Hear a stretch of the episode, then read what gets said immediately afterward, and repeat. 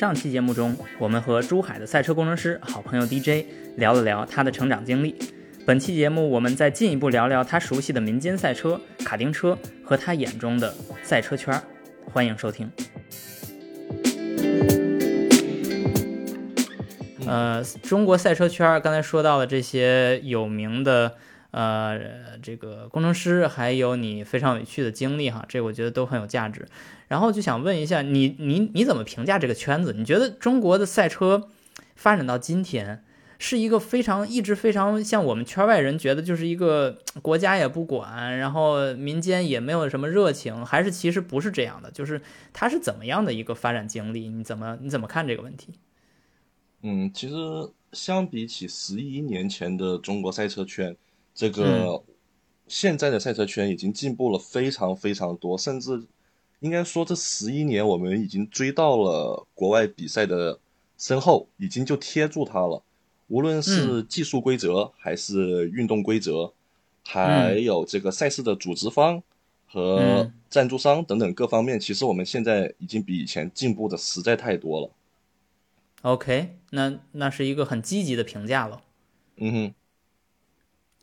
对，所以呃，从你的角度讲，中国所谓贴近。世界的这个水平，那说明是不是说我们下一步应该可以看到非常多的赛车人才在中国涌现，然后非常有名的车队可能会进军到海外，然后参加一些国际的比赛，然后帮我们中国耀武扬威，在国际上拿拿几个冠军呢？你觉得这个呃靠谱吗？嗯，但现在的问题就是，中国的赛车工程师其实两只手就已经能数完了。呃，工程师很少，对，特别少。因为我你看，我们没有，我们不，我们不像国外有专门的赛车工程师的这个培训，人家他只要读完这三年的书，然后他就可以就是一个正儿八经的工程师去车队去去应聘了。而你看，我们国内却没有任何的这个教育机构可以去呃培训工程师的，所以就导致我们现在。中国的几乎所有赛车工程师都是因为热爱，而去学习相关知识，最后去去西班牙呀、去意大利呀，或者是去德国呀，去考取相关的工程师资格，再回国。这个就会导致，呃，学习成本非常高，然后时间成本也会非常高。你要花费，可能要四五年来学习，才能达到别人三年学习的效果。啊，其实耽误了很多时间，走了很多弯路。是的。OK，那那听上去可能也没有那么的像刚才想到的这种积极或者正面哈，但是毫无疑问，其实这都是发展中遇到的瓶颈。呃，有时候可能我们个人是可以突破这些瓶颈的，但是更多的时候，如果你从一个社会的角度讲，如果你没有一个像英国呀、美国呀这种比较呃专门的这种成建制的、成体系的这种培养呃路线给大家设立好、给大家建设好的话，其实。呃，单靠个人的热情和这种突破，还是其实是很难的哈。这这个我们也很好理解。然后我觉得从另一个角度哈，从杨洋的角度，这个嗯，这个大家对赛车很热爱，然后很喜欢，像杨洋开卡丁车很多。然后之前杨洋还跟我说过一个现象哈，这个我在中国的时候也也经常遇到，就是我在上海在在苏州工作的时候，其实发现有很多人拿着自己的车啊去开 track day，去那个赛道那个上海的那个天马赛车场。去开那个赛道日，啊，杨洋呢他自己也是比较喜欢，呃，这种赛车的这种活动哈。但是杨洋好像不经常开这些 track day，是不是？呃，没错，是的，我其实不会拿，呃，民用车去跑赛道的，因为，呃，可能也是由于我作为一个汽车工程师的这么一个角色吧，我对于，呃，汽车公司生产出来的民用车。还是有一些个自己的见解的吧。我是觉得，呃，那这些个量产的民用车，其实它上面这些车上的一些零件儿，它其实设计出来主要的用途都是用于街道驾驶的。你的这个刹车片、刹车盘、你的机油、你的散热系统、你的轮胎、四轮定位参数等等等等，这一切，工程师在开发这辆车的过程当中。经历了大量的测试、反复的验证、去修改、去调整这辆车各方面的参数，最终是为了要让你在街道的驾驶当中获得一个非常好的平衡，有一定的性能，又有一定的寿命，同时呢，舒适性、噪音、震动都能控制到一个很好的一个呃表现。但是呢，这个时候可能有一些个朋友会买一些个比较怎么讲，就是可能有一些朋友会买一些高性能的车，可能。一些人也比较喜欢驾驶嘛，然后厂商们其实也大力的宣传这一点，有些基因对对，有很多民用车会有这种高性能的版本，但其实这些高性能版本的民用车也还是基于我们普通版本的民用车，可能我们的动力包括操控性上变得更好一些，可能确实比它的基础版本性能要更强一些，但其实呢，这些车他们设计出来。的出发点仍然是要让你满足你的街道使用的，只不过在街道上能够给你一些个更多的、更丰富的驾驶乐趣，你会感觉更不一样，你会开它会感觉更开心。但是呢，即使你拿这样的车在赛道上跑的时候，仍然会发现车上这些东西，如果你用它来应付赛道的这个标准的话，是非常非常的不足的。呃，那么我举个例子吧，比如说我之前曾经用一款车，民用车来跑赛道。那么其实我是跑的天津唯一那个赛道，那个赛车场的话，其实呃有很多的低速弯，你要加速完了之后要大力的刹车去入弯的。如果你想要有一个比较好的圈速的话，那我在赛道上驾驶肯定是要追求圈速的嘛。即使我不跟别人比赛，我赛道也是有计时的。在这一节赛道驾驶的这个体验当中，我每一圈都是全力的驾驶。那么我当我跑完这一圈之后，我就发现我的刹车盘片已经全都磨没了，就是刹车片已经磨到最小厚度了，就大概还剩两三毫米吧，已经就是完全不能再用了。就是你在路上好正常开车。可能都刹车效果会下降那种，那再跑赛道肯定是更不行了。而且呢，这个刹车盘还出现了很多的刹车盘增生，很多的刹车片的材料，由于过高的温度导致刹车片的材料转移到了刹车盘上，刹车盘也会有很多抖动的问题。那异响就更不用说了，就是我不踩刹车，刹车盘片之间都会有非常强烈的摩擦异响。也就是说，我只跑了一节赛道，三十分钟，刹车盘片全没了，同时轮胎。外侧也非常严重的磨损，也基本上，呃，就是偏磨的很厉害了。当然，我没有，我并没有严重的推头或者怎样，只是可能过弯的时候更偏极限一点。然后时间长了以后，轮胎温度上来，毕竟是民用胎嘛，可能，呃，磨损也会更加剧烈。因此，其实跑一节赛道下来，就只是一节赛道三十分钟的驾驶，那我的刹车盘片以及轮胎就都要换了。你想，这十九寸的轮胎，包括这个，呃，比较大的这种刹车盘片，包括我可能还需要换机油等等，这个成本也是比较高的。但是呢，我付出了这么多的成本，但其实并没有说有多么大的这种就是快乐吧？可能车的性能表现不是很持续，就是这个是从跑完一节赛道以后的车况上来。分析的结果上来看的这个车的损耗啊，然后呢，在我跑这一节赛道日的这个过程当中呢，也是感觉车的这个性能表现有着非常大的差异。就是当车在正常温度情况下的时候，头几圈可能还好，那大概三圈以后呢，我这个刹车的衰竭就非常非常的明显，包括轮胎抓地力下降的也很快，而且我觉得应该是胎温。上来了以后，这个轮胎的侧壁的支撑、抓地力等等，就是你会觉得这辆车的性能已经跟它凉的时候，或者说常温状况下的时候，已经差距很大了。它的表现持续性也不是特别好的，所以说，呃，我就觉得，呃，我就是觉得拿民用车来直接下场跑赛道的话。还是有一点儿不是很匹配，就是这辆车就有点错位出来，对对，设计出来是给你街道上开的，能在街道上达到一个比较好的平衡，但是在赛道上的话，其实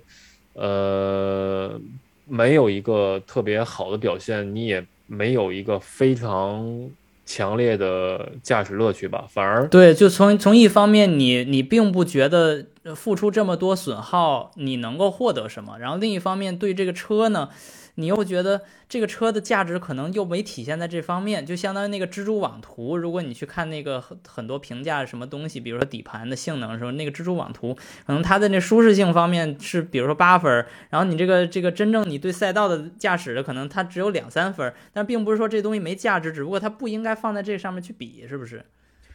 对，没错没错，就是怎么讲呢？就是有一句话叫叫。干什么事儿就得用什么东西，差不多的意思就是说，我们比如说跑赛道的话，那其实，呃，我们都知道赛车是专门为了赛道而生，或者说为了比赛而生的。它的比如说刹车片、它的车身刚性、防滚架、它的散热系统，都是为赛道这个目的来设计的。它制造出来的时候就考虑了很多很多赛道上的需求。因此，它其实是一个非常，呃，合适的一个车辆，就是让你在赛道上能够尽情的驾驶，享受驾驶乐趣的这么一个，嗯，对，这么一种车。所以说，呃，那么我观察身边朋友以及结合自己的呃经验呢，其实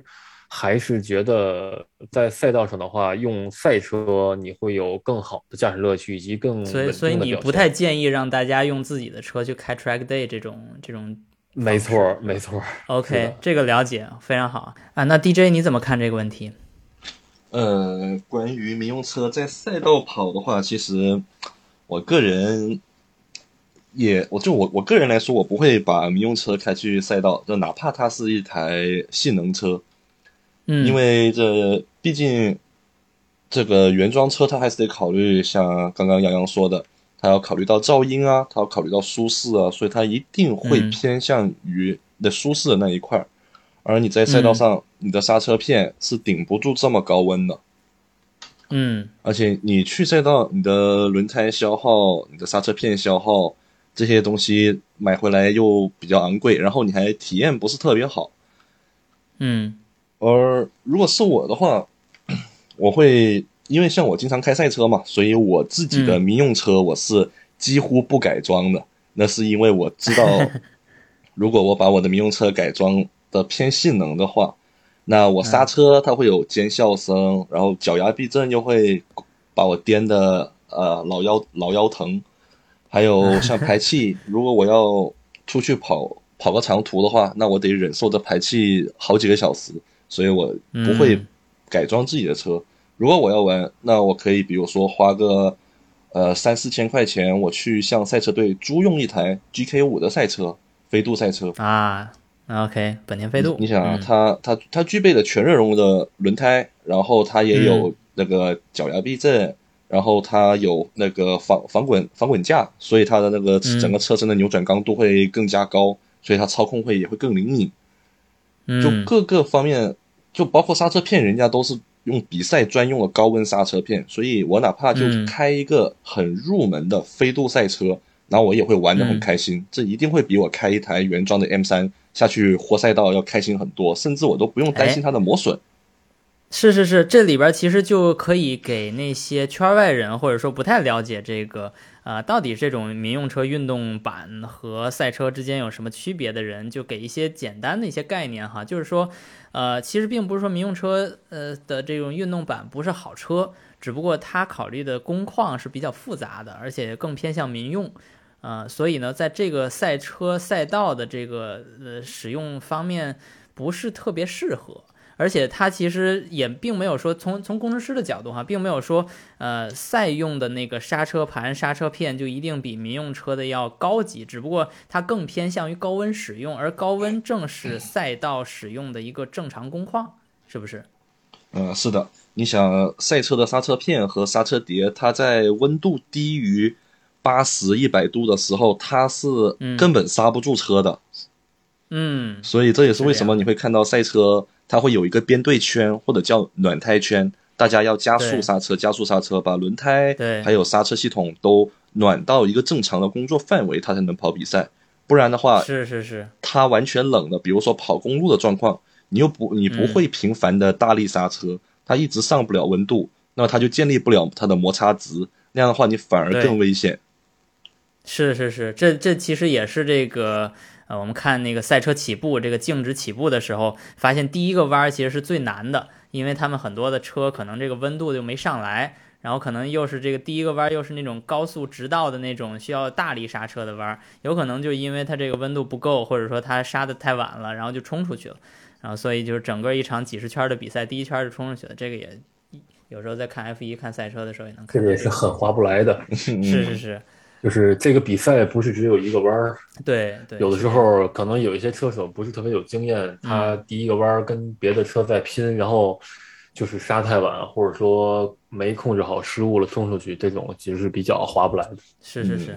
，OK。那其实我们也刚才聊了哈，这两种情况哈，一个是从杨洋的角度，从这个爱好者的角度去考虑如何让自己进入这个草根赛车圈儿。这种赛车文化、体验赛车乐趣这么一个角度，然后又从 DJ 这个专业的赛车车队的工程师，呃呃，他如何去理解跑赛道以及这种呃不同的赛事的一些特点哈。那我们就来看一下，从这个，因为我我现在在英国，然后我接触到的更多的民间的这些大家喜欢的赛车哈，有两种形式我看到比较多哈，一种是去一个呃现场看赛车。呃，很多的车，呃，这个车迷都愿意去看 BTCC 的赛车，就是这个英国的这个，呃呃，这种房车赛，就是这种普通的，看起来像普通车的那种，比如说 MG 啊，什么帕萨特呀，什么本田，什么宝马，就这些品牌，他们把这个赛车呢，就造成那样那种样子，像像你平时可以买到那种赛车的样子。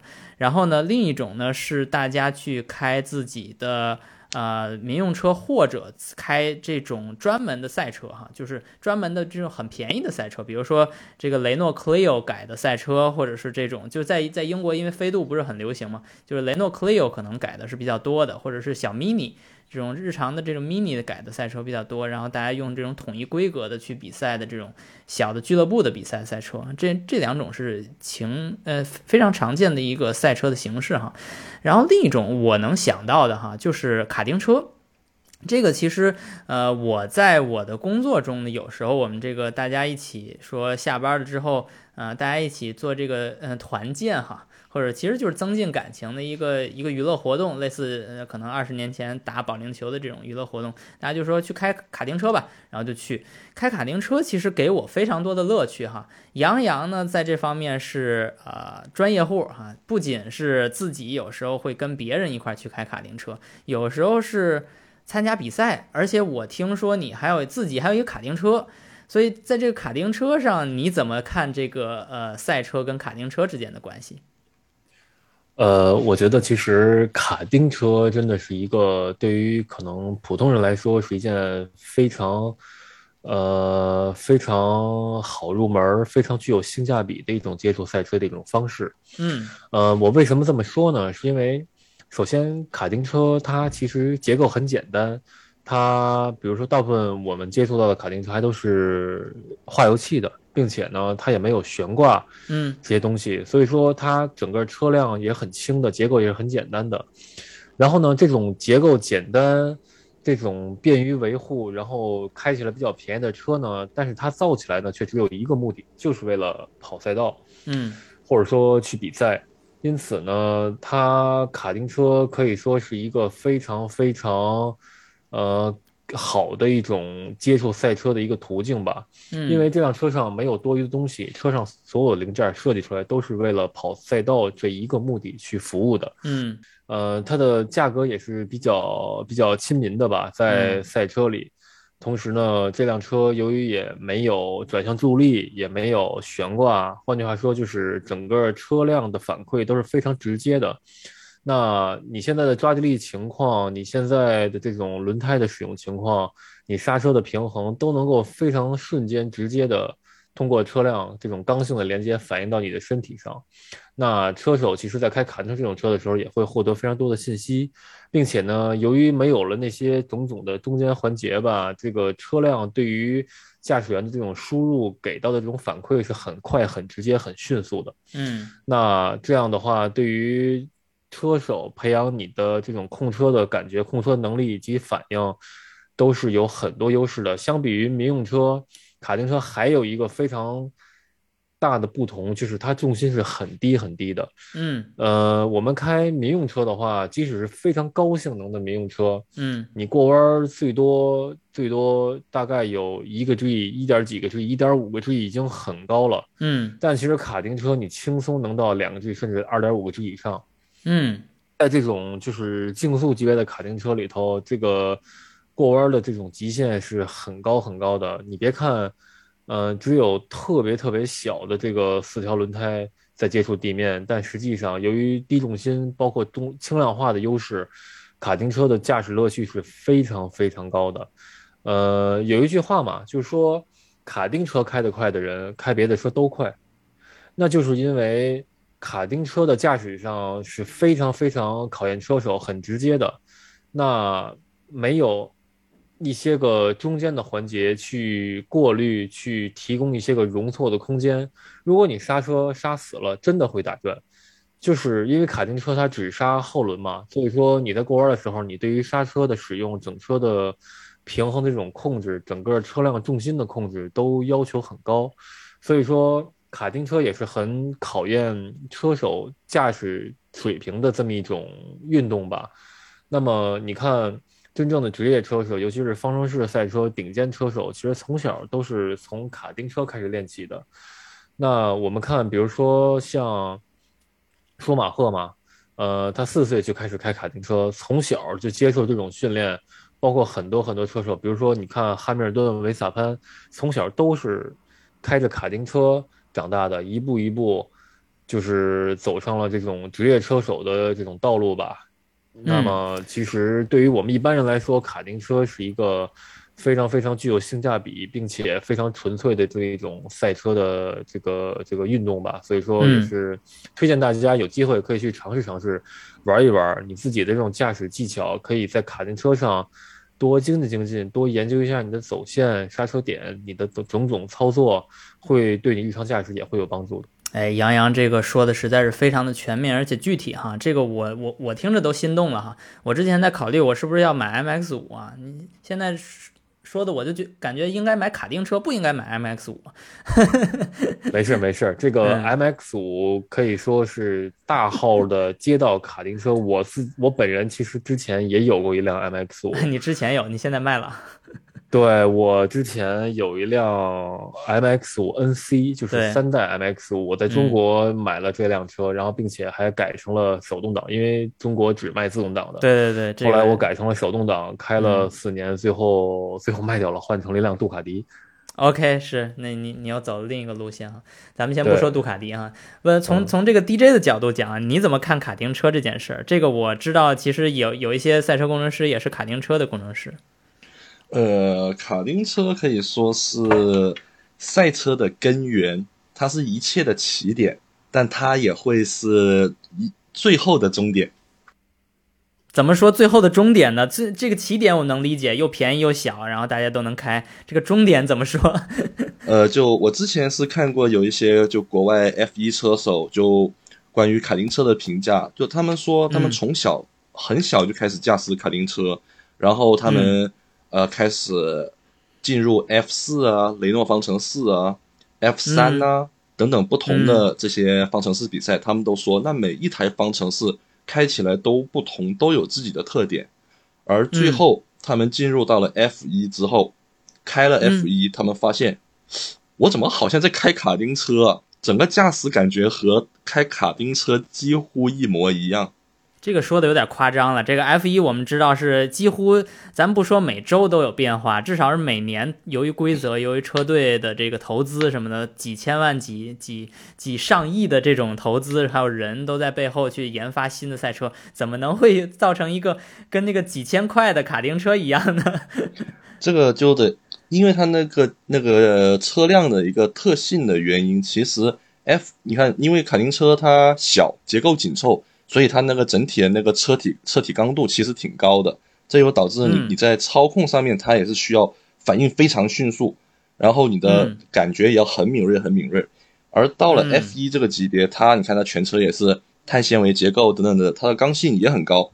而且而且 F 一还有强大下压力，这个是卡丁车没有的。但是它的整体的表现特性，就 F 一车手他说这个表现出来的特性和卡丁车非常的接近。嗯，OK，那这听上去是实在是非常，呃，具有这种工程背景的一个说法哈。就是说，虽然我们从表面上看哈，这两个车完全不一样哈，但是大家都知道，牛顿跟爱因斯坦这他他们是不会考虑你是花了几块钱。呃，买了某个东西，还是几几千万上亿的钱去买了某个东西，物理规律都是一样的，对吧？牛顿第二定律在卡丁车上跟在 F 一上是不，是不考虑你是一个金钱属性的。对的，对的。嗯。非常有意思哈，咱们从这个角度讲，也能发现哈，就是无论从这个方程式车手的养成过程，还是从这个呃一个国家、一个圈子、一个赛车文化圈子，他对这个赛车的理解，其实卡丁车都扮演了一个非常基础性和非常重要的一个草根角色哈。在这个呃中国目前在赛车哈或者这种运动型车逐渐流行的一个呃大背景下，如果我们花更多的精力去建设一些基础，比如说让更多的人认识到卡丁车，认识到如何开赛车，如何去体验呃驾驶的乐趣和那些比如说 trail breaking 这种很高技巧的东西，嗯，在这个过程中其实也就提升了这个圈子的实力，也就提升了这个圈子的这个认知和呃大家。享受乐趣的这个过程哈，我觉得这这都是非常具有借鉴意义的，甚至我们可以在今后更多的去聊关于卡丁车和赛车呃之间的联系这些东西，我觉得都很好。嗯，OK，咱们最后再聊一点呃，就是中国的赛车这件事哈，我还是想听听 DJ 的建议哈，就是我们可以看到非常呃有效的。呃，让这个呃顶尖车手哈，比如说像那个我们今年看到的这个周冠宇，已经开始接触到顶级赛车领域的呃这种比赛，然后还有这种呃 CTCC 这种比赛，这种相相对民间一些的哈，嗯，也收获了不少的观众群。啊，这些都是非常积极的。就是你感觉现在中国的赛车，还有这种包括刚才杨洋说到这些卡丁车和民用车跑赛道这件事儿，你觉得中国赛车还有什么问题吗？你觉得还有哪些方面是你希望看到但是还没有看到的？嗯，其实就是关于赛车文化这一块和车辆认知的这一块，这比起我十一年前刚入行的时候就。就大家民众其实都已经是好好了很多很多。要知道，十一年前我们在珠海跑 CTCC 比赛的时候，当时珠海的看台只坐了三分之一的人，剩下的很多人都是呃官方把票给每个厂商的 4S 店，让 4S 店过来人来看发票。对，发票。然后到现在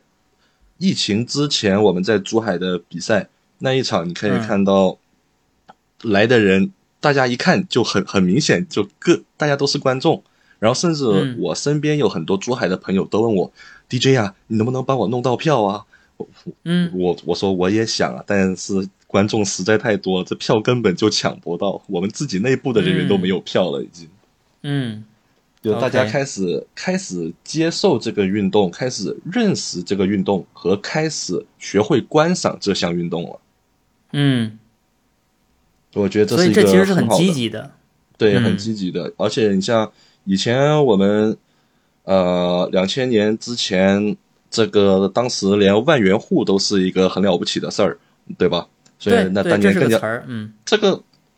咱当年就就别说去赛车了，我只能眼巴巴的扒着栏杆，看着里面那些香港、澳门车手开着开着那些 JDM 赛车，什么 Supra 之类的。在里面比赛，而到现在我再去赛车场，我能看到什么？我能看到很多国内的车手，车身上贴着中国的国旗。你无论它是 GT 三的法拉利赛车也好，还是一台很入门的飞度赛车也好，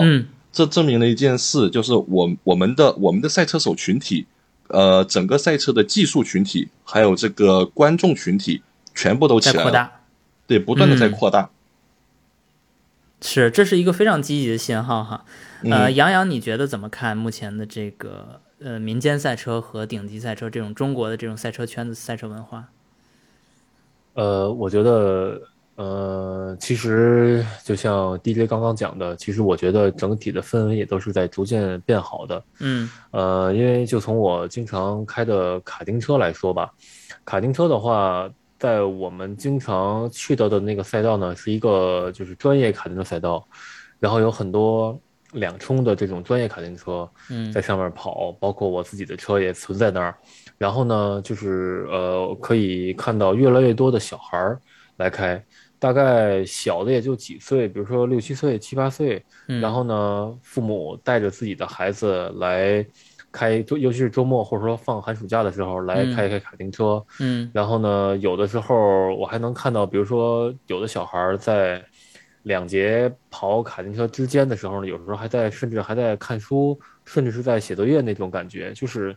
大家真的是，呃，就是都是普通的孩子，然后就是父母带着自己的小孩来周末来练车，来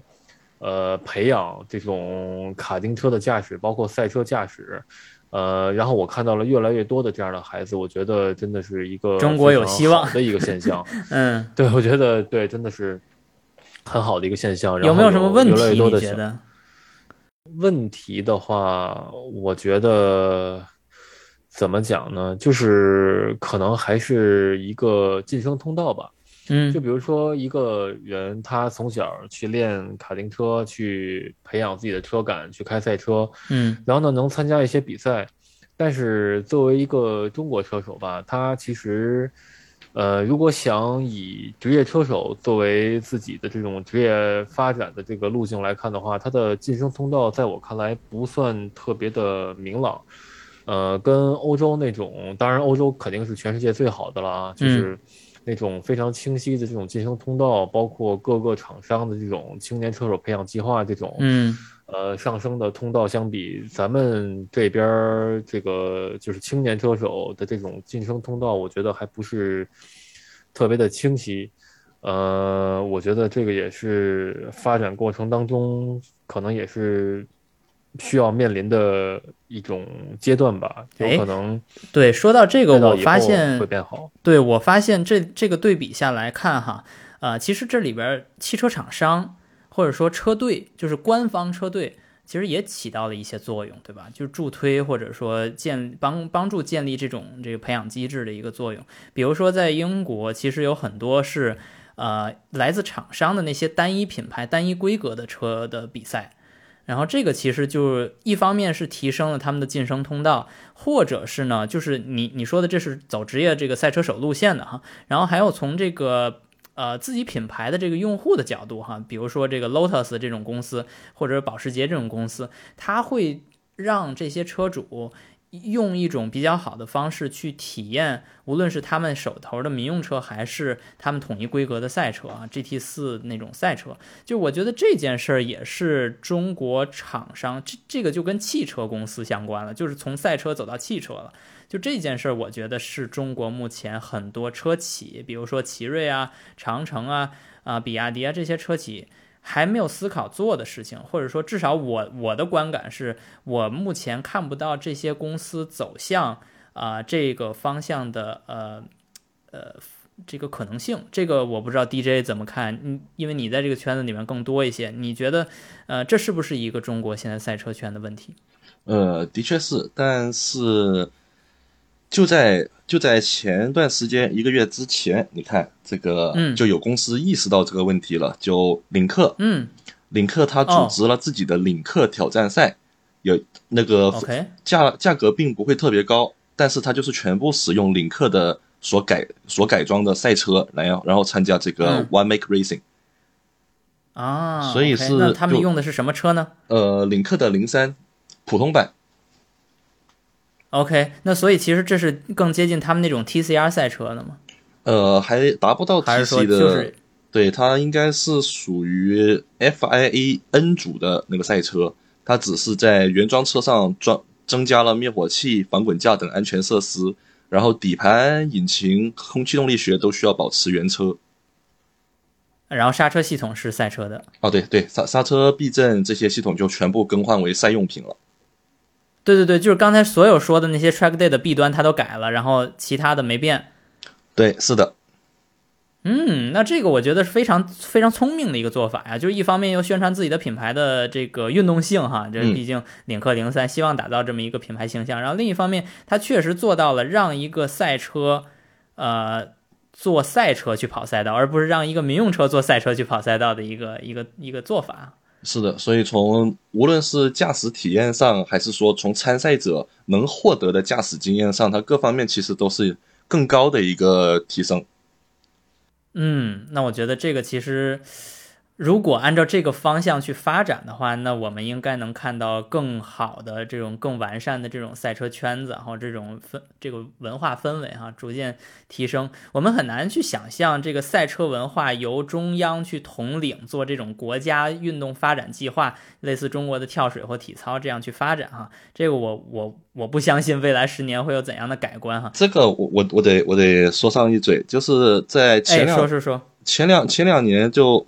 就其实大家觉得这个赛车圈有有点不起不落的时候，然后当时国务院李克强就李克强总理就就就发就发表了一份文件吧，就说要提升全民运动，对吧？然后什么什么足球、篮球等等的常规运动，然后里面还着重提到了汽车运动。然后就因为这份文件“汽车运动”这四个字一出现，然后成都的赛道呃。什么天津的赛道，就就这就后起来的这几个新的赛道，就雨后春笋，咵的一下就出来了。然后比赛组别也是 TMC TMC 杯 TMC 的那个骐达杯，然后什么领克杯、本田冲程杯等等等等等等等等等，哦，这个就突然之间就起来了。是啊，这个因为 可能这两年我也没在国内，所以我没有亲身经历这件事儿哈。但是听上去啊，嗯，呃，这绝对是一个呃非常积极的信号哈。是的，就如果国家可以，就如果国家可以在给予中国赛车一丁点支持，就不用特别大力支持，你给我们一点支持，宣传一下我们的正面形象，宣传一下我们赛车是运动，它并不是达官贵人过来显摆的。那种贵族运动，它是一个真真正正的体育运动。对对对。那那这样的话，就对我们整个赛车界，包括车企也好，还是我们赛车赛车圈里面的工作人员也好，这都会有一个很大的帮助，也可以让我们很快的提升。是啊，这个呃，毫无疑问，对于像从呃十一年前开始进入这个圈子的 DJ 来说，哈，这更不像一句空话，而是像一句。呃，品味了自己十一年的辛酸苦辣之后，说出了一句真的真心的真心话，希望能够看到更多的年轻人少走向自己这样的弯路哈，多多多多一些系统性的这种培训以及这种呃公司的鼓励哈，让自己能够呃真的用用自己的热情和自己的勤劳的双手去去去呃。投身这么一个呃富有激情、富有热情，而且呃其实有很多呃更更广泛意义的一个运动吧。我我觉得我在英国、在美国看到了这样的圈子，我也真心希望哈。呃，虽然我很热爱那些保时捷的故事、Lotus 的故事，那都是别人家的故事。就说到底，如果我们从一个汽车文化、汽车呃国这种国家的汽车工业的角度讲，我们真心愿意看到。呃，我们呃这个习以为常的那些吉利啊、奇瑞啊、比亚迪啊，这这些品牌成为我们那些心中的，比如说 GT 三、GT 一的那些英雄，让他们的呃成功故事，让他们非常传奇的那些呃赛车呃里面的那些故事，成为我们呃这个国家引以为傲的一些汽车呃工业的一些亮点吧。我。我觉得这个，我相信汽车界跟赛车界应该是都愿意看到的一个现象哈。非常感谢今天能够请到杨洋跟 DJ 来到我们节目，然后聊一聊跟赛车、跟中国汽车相关的故事。而且今后我们相信还有更多机会去聊到更有意思的话题，呃，中国跟外国的一些交流，以及中国自己本土的汽车文化。啊，更多的有意思的故事啊！感谢大家收听本期节目，我们下期节目再见，再见，拜拜。